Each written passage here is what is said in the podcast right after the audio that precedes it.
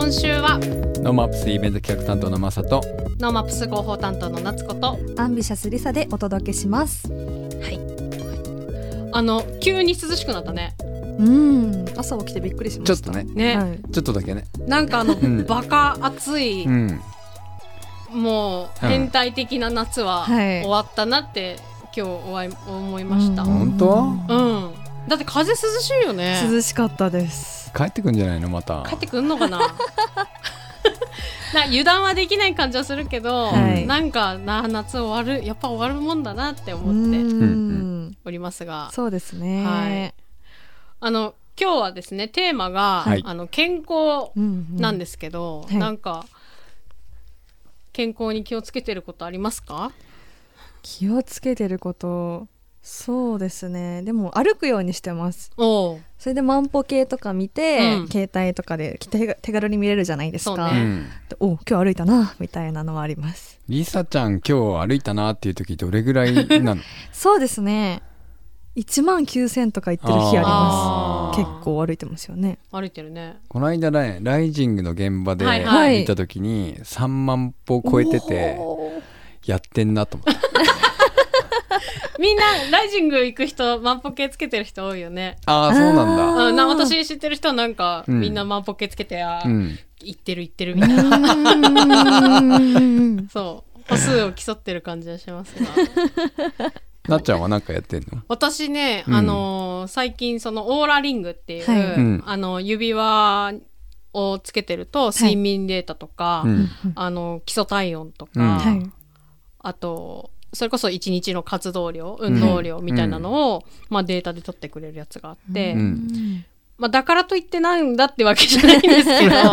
それはなんかあれなの？可視化してふむふむってしてあそうそうそう。終わるの？ふむふむってして、はい。まあ、一応そのちゃんと寝れてるのか寝れてないのかとか、はい。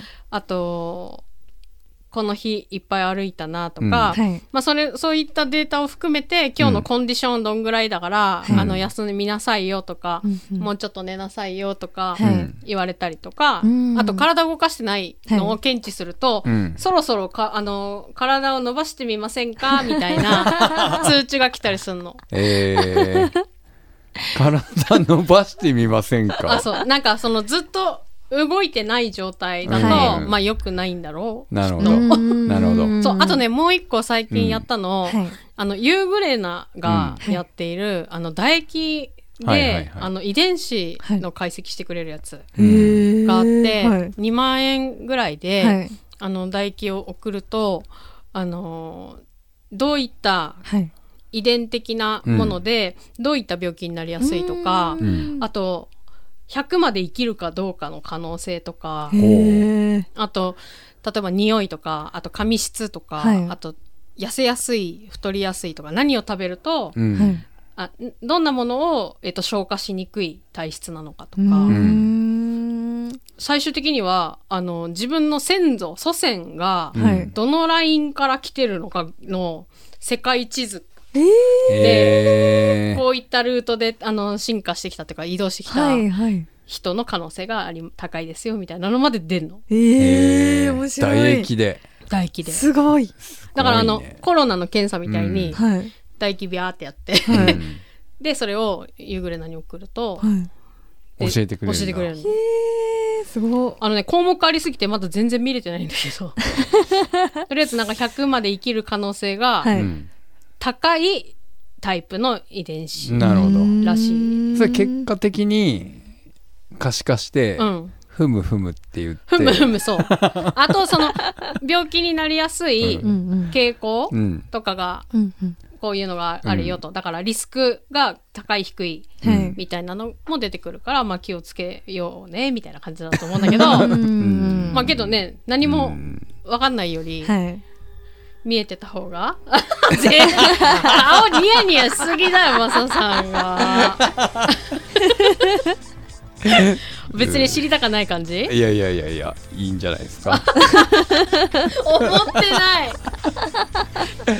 まあね今いろんな形で、はい。あのテクノロジーとか、うん。まあ、AI とかう、ん。そういうのも含めて健康はい。と、まあ、心も体もどう健康にしていくかみたいなのがはい取り上げられてますけど、今日はそんな話をしていきたいと思っております、うん。はい。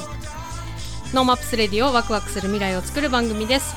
X、旧 Twitter で「ハッシュタグノーマップスレディオ」でポストしていますのでラジオと合わせてぜひご参加ください。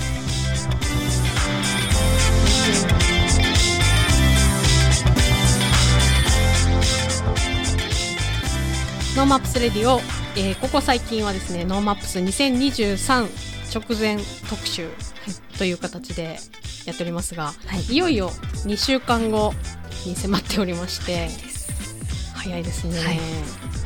大丈夫ですかね？大丈夫なんですかね。いやー今年は本当に、まあ、あの事務局長も言ってますけど、うん。しびれるねと。しびれる。しびれる展開となっておりますがそうですね。はい、まああの毎週お伝えしていますが、 NoMaps 2023は今年はあのカテゴリー分けをしていろんなカテゴリーで興味関心から参加してもらえるようにということで、まああのビジネス、あとエデュケーション教育とか、あとソーシャル社会課題はい。ですとかいろんな形で、あのーセッションとイベントを作っていますけども今日はですね NoMaps ウェルネスということをテーマにお送りしていこうと思っております。と9月の15日から17日まで地下歩えー地下歩行空間で展開するのがこのウェルネスなんですけども、まあ、健康ですね。心と体の健康をテーマに、まあ、その健康と例えばテクノロジーなどをですね組み合わせた最新のさまざまな取り組みについて展示とトークセッションを展開することになっております。はい。まあ、今までそのビジネスとかね、うん。あのまあ、テックみたいなところ単体で言ってたんですけども今回その健康かけるテクノロジーとか、はい。健康かけるアイディアみたいなことでいくので、まあ、男女問わずなんですけども、はい。その女性ならではの、あの悩みとかうん課題みたいなところにも、まあ、アプローチしましょうということで、あの展示とトークがあるんですけどもトークは特にあの毎日1セッションずつはい。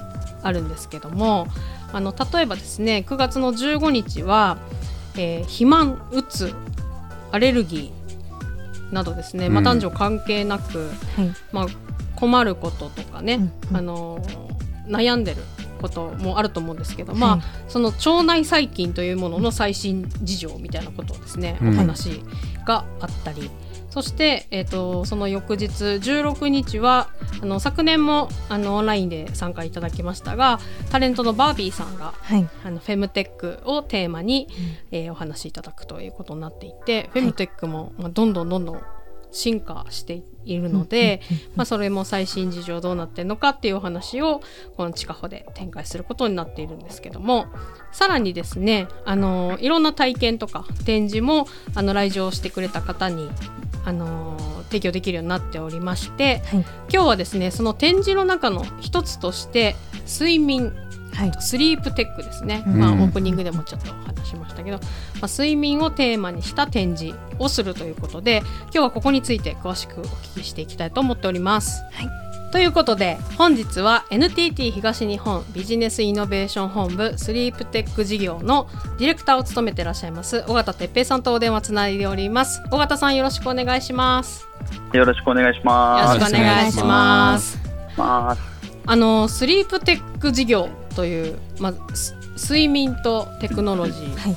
なんですけども、あのどういった今世の中では注目をされているんでしょうか？そうですね、うん。あのスリープテックというか、睡眠市場全体が、多分今、いろんな、えーっと盛り上がり方をしているかなと思っていて、まあ、ヤクルト1000さんをはじめ、うんうん。まあ、いろんな業界からですね、うん。どんどんこうサービスとか事業が生まれて、睡眠に関してのうん。うん事業が生まれてきてるっていう状況のはい。中で、はい。まあ、結構、それだけじゃなくて、企業とか、はい。まあ、国だったりも少し動き始めてるっていうところは、うん。結構、ね、皆さんご存知の通りうんかなと思ってます。はい。あのちなみにマサさんが今日は全然寝てないと。どうしたらいいでしょうか？寝てください。いやそれしかないんだ。これやっぱりその睡眠うんを取るっていうこととうん。あの、うん。社会的なというかそれぞれのパフォーマンスの向上みたいなことで注目されてる感じですか、そうですね、やっぱりこう寝ないと、そうん。の健康に害が及ぶっていうことだったりとかも、うん。まあ、はい徐々に、ままあ、以前よりこう明らかになってきてるっていうところで、はい。やっぱり最近、健康経営みたいなところもキーワードとして上がってきてるじゃないですか、うん。まあ、ウェルネスもそうですけれども、はい。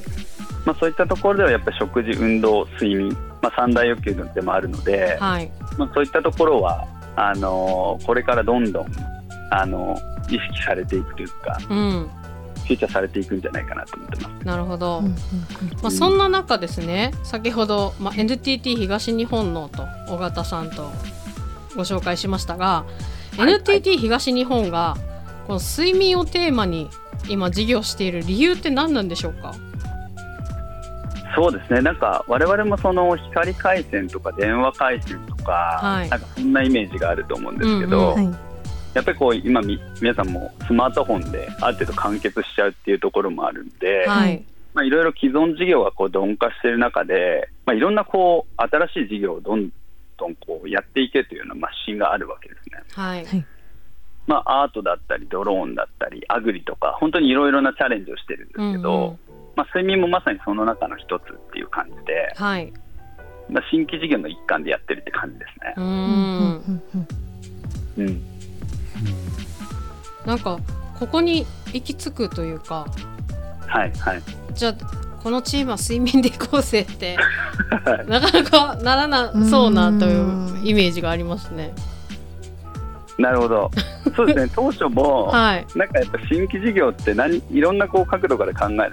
まあいろんなやり方あると思うんですけど、はいはいまあ当時僕ら 3, 3年前ぐらいですかね、はい。2年半前ぐらいですかね、ちょうどこう新規事業何か考えようって言った時に、まあうん。自分たちのこう課題からいろいろ出していこうっていうふうになった時に、そこのチームメンバーっていうか僕らのチームメンバーから出たこう課題からですね、はい。こうステックっていうのが睡眠事業っていうのが出てきたっていう経緯があって、はい。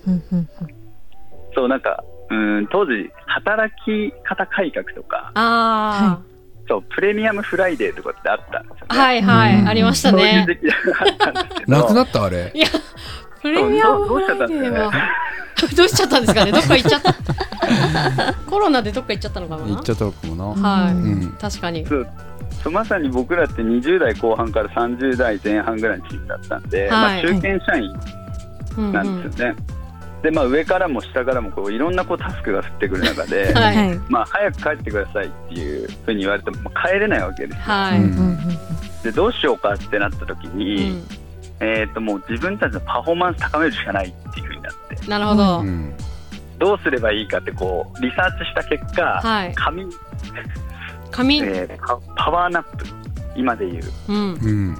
に行き着いて、はい。まあ、そこからですねあの睡眠事業っていうところに行き着いたっていう経緯があります。へえうんあれですよね。ちょっとだけ寝るだけで。そうですそうです。パフォーマンス15分間が上がる。20分ぐらい、はいはい。あランチした後にっていう感じですよね、はいうん。最近なんかうん。電話ボックスみたいなところで出てますね。立ちながら寝るっていうこれは何で見たんだ？出てます。よね。あれもその仮眠。あそっかそうかも。はい。はいまあそれぐらいやっぱり寝る睡眠の質とか睡眠っていうのが注目されてき始めていると思う中でですね。このうんうんうんうん。スリープテック事業ではこれまではどんなことをされてきてるんですか、そうですね。当時はその仮眠のビジネスをしたいっていうことで話はしたんですけど、はい。まあ、会社の方で、まあ、今ではまあいろんなこう事業を展開していて、うんうん。まあ、大きく3つあってですねやっぱりこう睡眠治療に参入したい企業さんはいがすごはい。くまずいらっしゃるっていうところで、その事業の開発の支援をする睡眠に特化した事業開発を支援するみたいなコンサルティング事業だったりとか、はい。あとはやっぱり睡眠にこうプロダクトを持ってるんだけどそれが睡眠にどう効果があるかみたいなところの検証を支援したりとか。っていうははい。事業、まあ、あとはやっぱりウェルネス健康経営みたいな位置づけで企業向けの睡眠改善プログラムを提供したりとか、ううん。んあとはまさにポケモンスリープとかもあると思うんですけどはい。睡眠を計測するアプリとかサービスとかですねそういったものも我々提供しているっていうそんなことをやってます。あそうですか。はい、じゃあ睡眠に関わる本当テクノロジーのことを広く今動いてらっしゃるってことですね。うんうん、そうですね。うん。で今回ですねその、うんうん、NTT 東日本さんが、まあ、地下歩で展開する NoMaps ウェルネスに、まあ、参加していただけるということで、あの、はい、今言っていただいた取り組みの中の一つの Sleep Network Hub、ZAKONE というあのプロジェクト名でご参加いただけると、い、うことになっておりますね。はい、はい、この、まあ、ハブというぐらいなのでなんかこう ネットワークするんだろうなぐらいの、あれですけどこの ZAKONE というプロジェクトはどういうものなんでしょうか？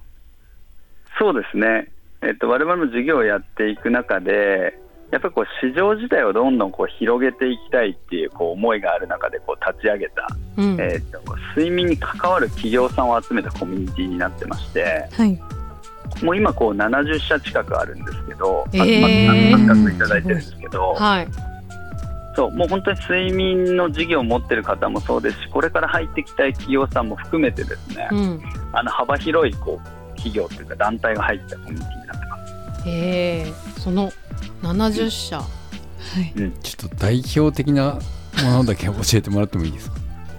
ああそうですね、うん、もうなんかそれぞれがですねいろんな業界でこう代表的なポジションを取ってらっしゃる方が多いんですけど、はい、そうだな。例えば、えーと、エステーさんとか。エステはい、あと保険会社で第一生命さんとか、はい、あとちょっと意外だなっていうところで言うとプロラグビーチームの D ロックスさんとか、ね、保育園とか、えー、お寺さんとか。えー、すごいすごい。はい。じゃあ本当にその、まあ、睡眠に本当に興味があるというか,、うん、かあの取り組んでいきたいっていうところがこの雑魚寝にそうですね入ってるんですね。はいなるほど。でここの、えっと、雑魚寝という、うん、あのプロジェクトあコミュニティか。コミュニティとして今回地下歩に出展していただくということになると思うんですけど、はい、今どういうことを計画されてるんですか？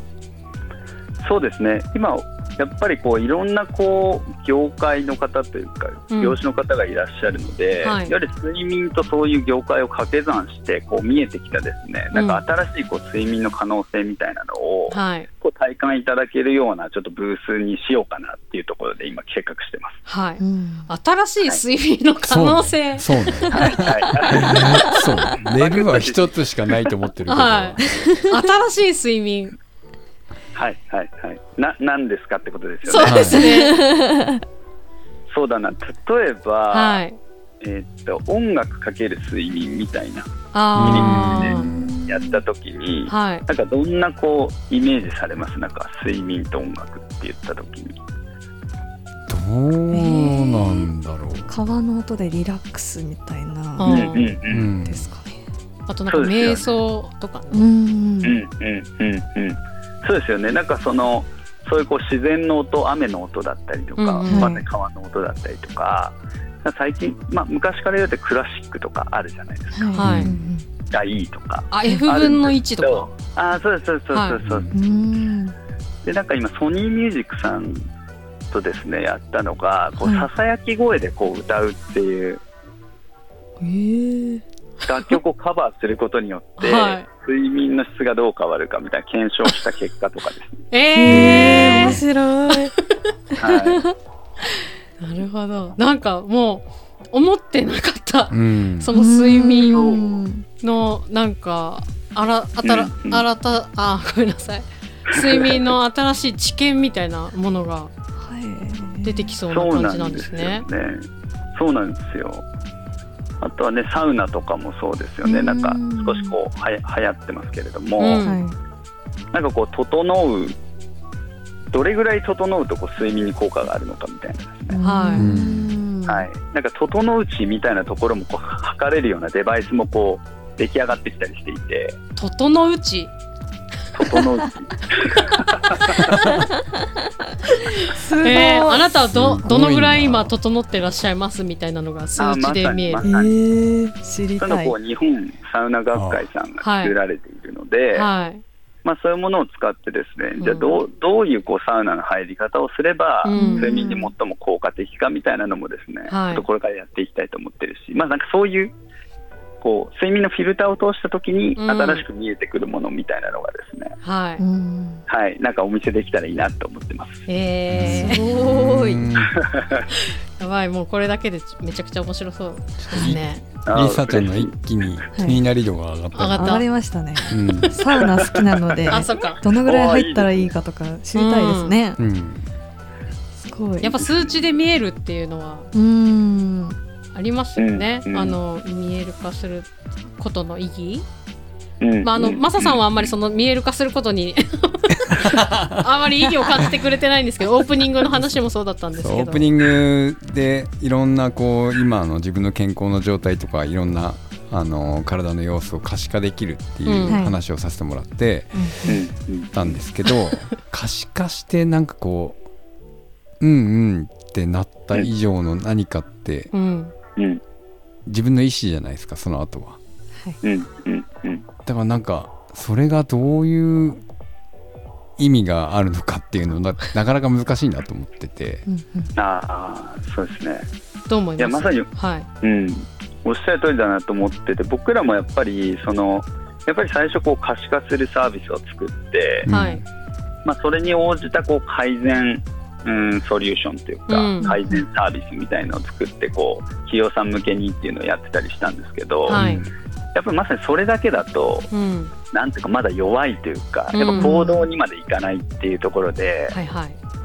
やっぱそれで出てきたのがやっぱりこうじゃあ良い睡眠の先の新しい体験って何なんだろうねみたいなところで、まあ、さっきのようなそう他の業界と掛け算することによって見える面白い価値みたいなのをこう探すっていう方に、うん。まあ、ちょっと舵を切りながら、はい、うんあの事業展開してるっていう感じですうね。ん。確かに行動変容をどうそうね作っていくか。促すかね。うん。あー。あのまあそんなもう今だけでかなりた面白いんですけどあの実は尾形さんはあの NoMaps ソーシャルあの社会課題解決の方のカテゴリーでもあのトークセッションに登壇していただくことになってるんですけどもあのこちらはその睡眠のエンタメ化というテーマでうんうんあのセッションしていただけるんですけどもこれも今お話ししてくれたようなうん。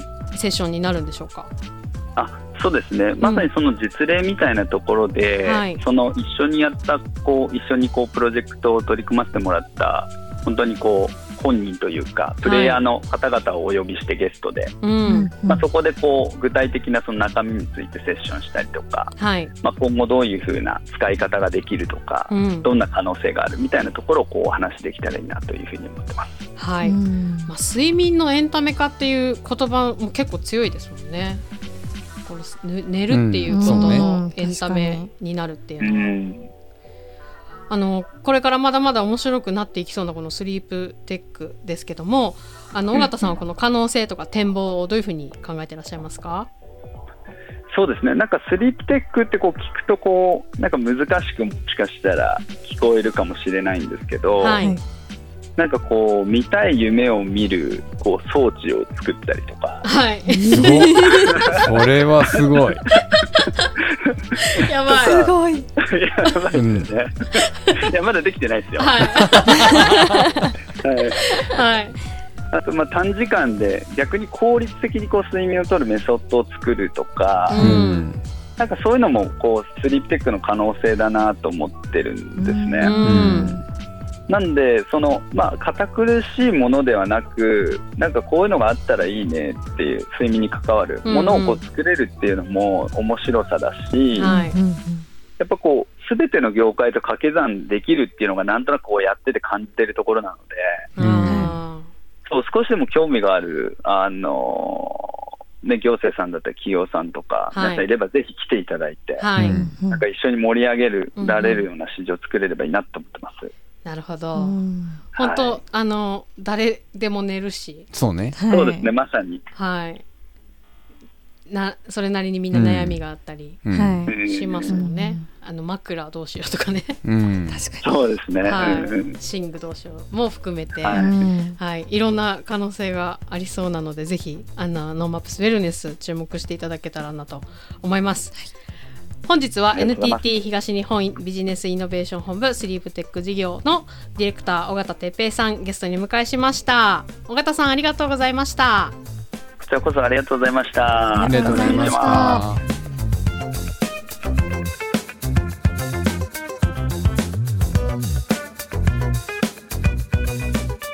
のコーナーはいつかは自分たちの番組を持ちたいと思っているアンビシャスが世間のことを知るために巷で噂になっている話題を検証して報告するコーナーです今回は萌香に来てもらいましたこんばんはこんばんは。今日は、はい萌香の暇だからやってみた。えー、牡蠣たくさん食べてみた です。あれ前も牡蠣の話してなかったです、前は、うん、あの、牡蠣食べ比べてみたっていう、ちょっと違います。今回はたくさん食べてみた、はい、そうです。じゃあ今日は報告したくなるぐらいたくさん食べてきたということでそういうことです。はい。なんか最近よくお祭りとかでもさ、ねなんかいろんなとこでも萌えちゃんうんいつも牡蠣牡蠣牡蠣とか言って牡蠣食べてますけど、はい。そもそも牡蠣を好きになったきっかけとかって何ですか？実はでも最近なんですよ。牡蠣食べ始めたのは。うんうんいつ？2年前くらいで、うんうん。なんか練習終わりに、うん。その香りとうん。帰ってる時に、うん。なんか美味しそうなうん安いし美味しそうな牡蠣屋さんを見つけて、うんうんそこでもうし、週3ぐらい行ってましたね。えーえそもそもその前は牡蠣食べたことあった？全然ないです。ないの？ないのぜになんなら海鮮、ホタテとかあんまり好きじゃなかった方なんですけど、うん。なんか牡蠣食べてみたら、えめっちゃうまっと思って。すごい。怖さとかなかったの？当たるとかよく言うかあーえでもなんか、うん。食べてみたらめっちゃうまかった。ら本当？そう。そうなんだ。最近なんだねすごく。そうなの。最近はどこで食べたんですか？最近は、うん。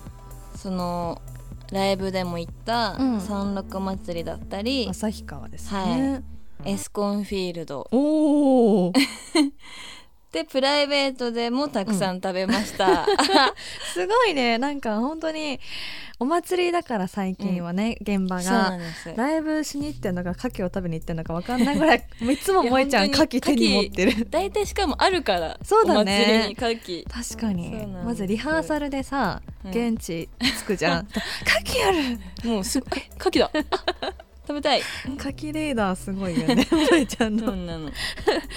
なんかこの間 SNS の方にはい。牡蠣を大量に載せてたけどあれは どこの牡蠣ですか？あれはうん。すすきのにあるうん。ごつぼっていううんうんうんうん。お店なんですけど、うんうんうん。めっちゃ1個150円ぐらいでめっちゃ安くて、うんうん。全部で16個食べました、え十六個？16個。16個？え？牡蠣食べに行ったの本当に。本当に。もうなんか牡蠣しかなくて、えー。なんかあったけど、うん。ポテトとかそんぐらい、うんうんうんうんでほうん。ほぼ牡蠣みたいな。いえー、すごい。家族で行ったの？や友達と行きました。牡蠣好きの友達、あすごいね。16個 なんか、うん。調べてみたら、うんうんうん。12個以上は、うんあ1日12個以上は食べ過ぎだって書いてた、あやばみたいな。すごい。そう。すごいね。いっぱい食べれるんそうだね亜鉛亜鉛摂取。なるほどね。なんか萌ちゃん噂には牡蠣で当たったことがないって。はい。ぜ、うん、全然もう牡蠣で作られたので、この体は。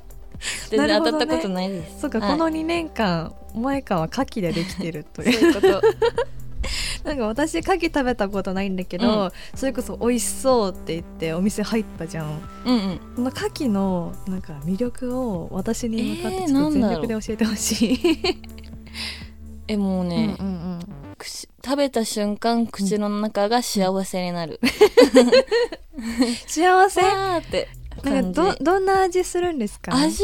うん。味とかあでも確かに海鮮が食べられないんですもん。食べられないのかそう私はえもう海鮮って感じ。海って感じ。あなるほど。そうなの。食べた瞬間海の味うんが広がって、だよね。すごく幸せな気持ちになる、そういうこと。なるほど。萌香はあの海鮮は全部いける人？あ全部いける。ああなるほどね。そりゃ幸せだわ。それは幸せです。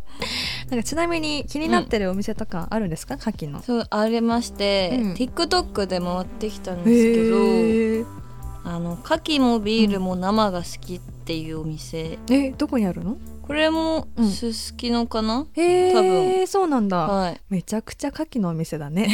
ね本当に。多分全部牡蠣だからうんうんうん、行ってみたい、なるほど。ビールも飲めるの？ビールはまあまあ飲めます。一杯ぐらいなら。一杯ぐらいなら、うじゃあいいね萌香のための店みたいな、はい、ありがとうございます。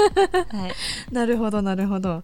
いいね。楽しそうだ。なんか他にもまた牡蠣いっぱい食べたら載せて、わかった。SNS の写真めっちゃおもろかった。16個バーンって牡蠣。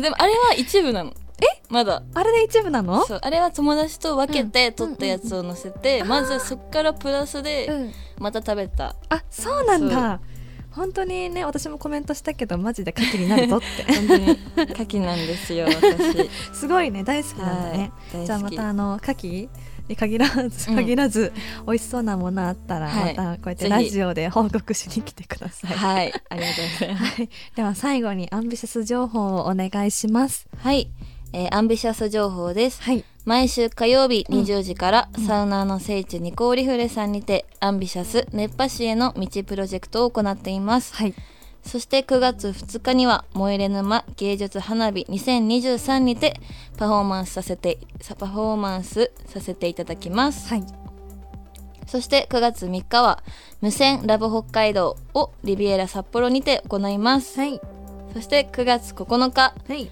第50回標茶町産業祭りに出演させていただきます、はい、そして9月24日は、アンビシャスセプテンバーパーティーをリビエラ札幌にて行います。はい、はい、その他のイベント情報はアンビシャスの公式ホームページ SNS に上がりますのでチェックしてみてください。はい、9月もね土日はいっぱいライブがありますから盛りだくさんですね。はいいっぱい会えると思うので皆さんスケジュールの方をね SNS の方で見ていただいて、はいチェックはい、チェックしていただけると嬉しいです。はいそれではマイカから曲振りをお願いします。アンビシャスでギブ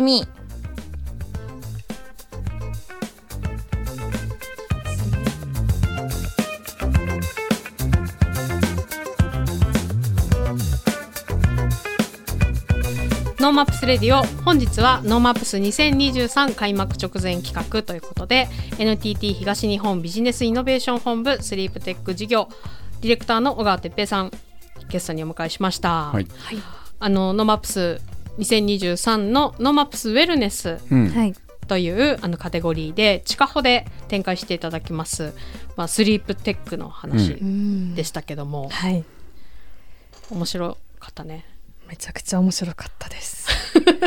何が、興味ある？リサちゃん。あります。ある？それこそ私睡眠がうん。重要だと思ってなくて、ううん。んなんか寝るのも下手なんですよ。下手なの？寝つけないし寝なくていいやって思っちゃっていつも23時間とかで行動するので、もっと寝たら23時間？にもう本当になんかでいいの？あ朝寝て、あうん。朝起きるみたいなああ。ー明るくなってから寝て、やっと寝るみたいな。ね、はい。うん。だったのでもっと寝たらパフォーマンス良くなるのかなとかそれこそ見たい夢が見れるあーうん。のも寝るの楽しみになるじゃないですか。そうだね。ね。あれだね。今思った笑うセールスマンみたいになっちゃうね。わかる？そうね。ドーンってやられいやてさわかるよ。あの夢から帰ってこなくなるやつ。言って言ってることはよくわかよかった、るうん。そうか。けどねやっぱ睡眠のね悩みがある人っているだろうね、そうね。うん。俺も最近やっぱ悩んでるもんね。うん、うんうんあの全然寝れなくなって。本当。え物理的に？あ多分気持ち的に？年齢的に？あ年齢的に、うん。年齢的に。あな朝がめっちゃ早いの。ああそう。5時ぐらいに目覚めるの。夜は12時過ぎてからぐらいに寝るんだけど、起きちゃうんだよね。うん。本当はあと2時間寝たいの、うんうんうん。だけど起きちゃってそのままダラダラ2時間過ごすことになるんだけど。へえ、うんうんうんななんだろうな、ね、寝ていたいのにうん。目が覚めちゃう、そうそうそうそう。ちょっとね解決してもらっていいですか、スリープテックが解決しましょぜひ。うなるほどね、そうだね。私はいつまでたってもいいくらでも寝れるな。最高だね。幸せ、うん。なんかね年とともになんか睡眠するのも体力が必要とかさ、はい。よく言うじゃないね、はい。そういうことなんかな。と思ってる。